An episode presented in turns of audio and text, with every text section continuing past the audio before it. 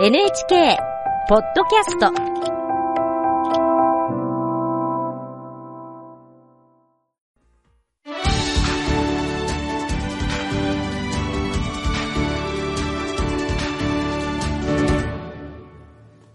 さあ、続いては、流浪のコーナー、ワンニャンジャーナルです。流浪のコーナーといえば、あの、たも、うん、いや、あの有名番組のほんわかしたテイストを活かせるようにですね、力を尽くしたいと思いますね。わー。ワンワン。にゃんにゃん。はい。えー今日は知ってるようで知らない地域猫活動についてお伝えします。はい、地域猫活動。はい。えー実は猫について環境省は室内で飼うことを推奨しているんですね。でもやっぱり外で暮らしている猫っていますよね。でそうした猫たちを地域ぐるみで支える取り組みが地域猫活動なんです。え犬と猫と一緒に暮らしつつ動物の保護活動にも取り組んでいる俳優の小野真由美さんに聞きましたこんばんは、小野真由美です。よろしくお願いいたします。お願いしますあの、犬や猫の保護活動を始めたきっかけ教えていただいていいですか？はい。私は小さな頃から動物がすごく大好きで、えー今も、えー動物たちと暮らしているんですけども、何か自分にもできることはないかなと思ったのが保護活動のきっかけです。うんまあ、今回、そう、猫の話でもありますけど、地域猫の活動を始めるようになったのは、そのあたりがきっかけなんですか？えー猫については少し経緯がありまして、はいえー4年ほど前に私、えっと、東京から千葉県の木更津市に引っ越しをしたんですけども、えー今住んでいるその木更津市の自分の家の周りに野良猫がたくさんいまして、ざっと数えても5、60匹くらいいるかなっていう感じだったので、まあ、どうしたらいいかなということで、いろんなことを模索しました。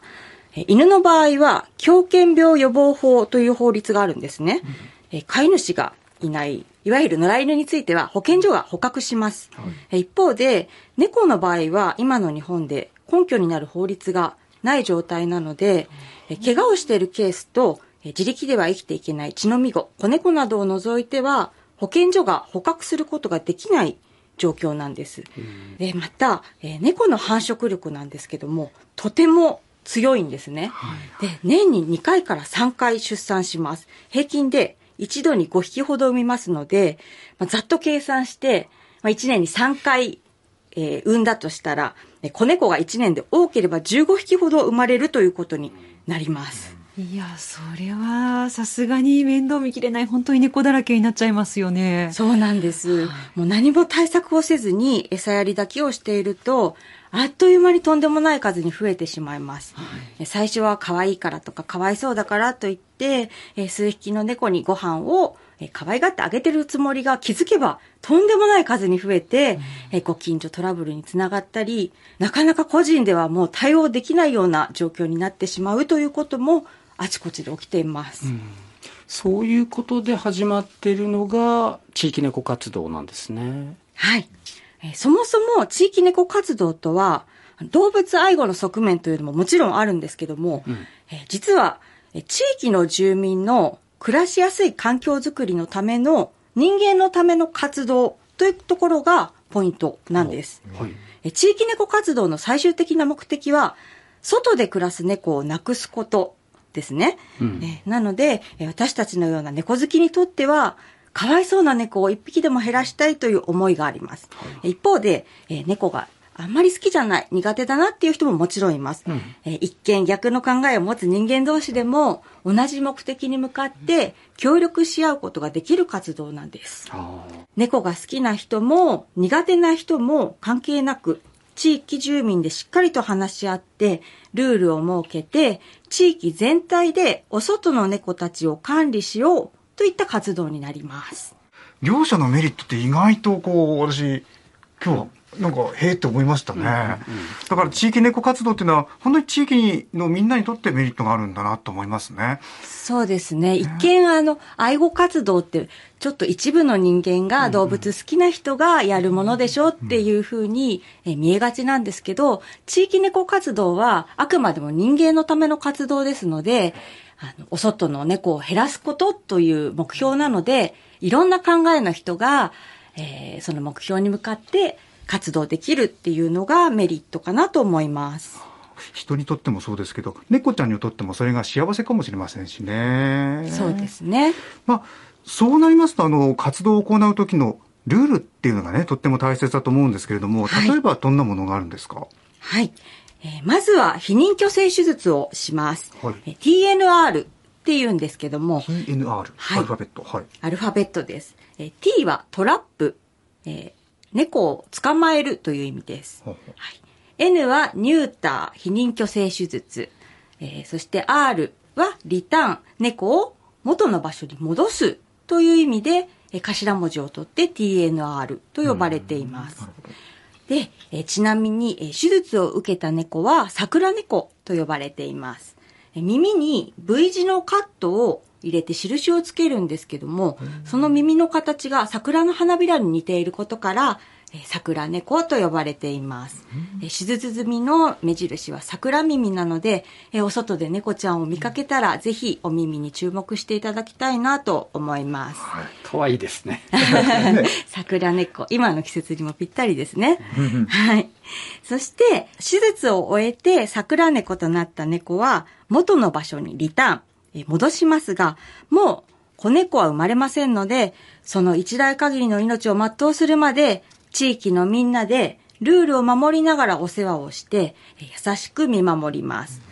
えお世話をする上で大事なルールがあります。えまず一つは餌やりの仕方ですね。えー地面に餌を撒いたりする人もいますが、衛生的にも良くないですし、えーそれからカラスやネズミ、えー私の住むエリアではイノシシなんかを呼び込んでしまったりして、えー住民トラブルになったりすることもあります。ですので、きちんと食器に入れて猫にご飯を与えて、えー食べ残しはきちんと持ち帰って処分します。置き餌はしないというのがルールです。えーそして、トイレの管理も重要ですね。えー決まった場所で、えー排泄をするように猫を誘導します。えー周辺では掃除をして清潔に保ちます。えーまた、猫に対する困りごとに対応する窓口も設けます。えー私たちが間に入ることで、ご近所トラブルが減ったりとか、えー相談する場所ができるだけでも、今まで持っていたストレスが、えー緩和はするっていう声もいただいたりします。あの、でも最初からそうした活動について理解がある人ばっかりというわけではないですよね。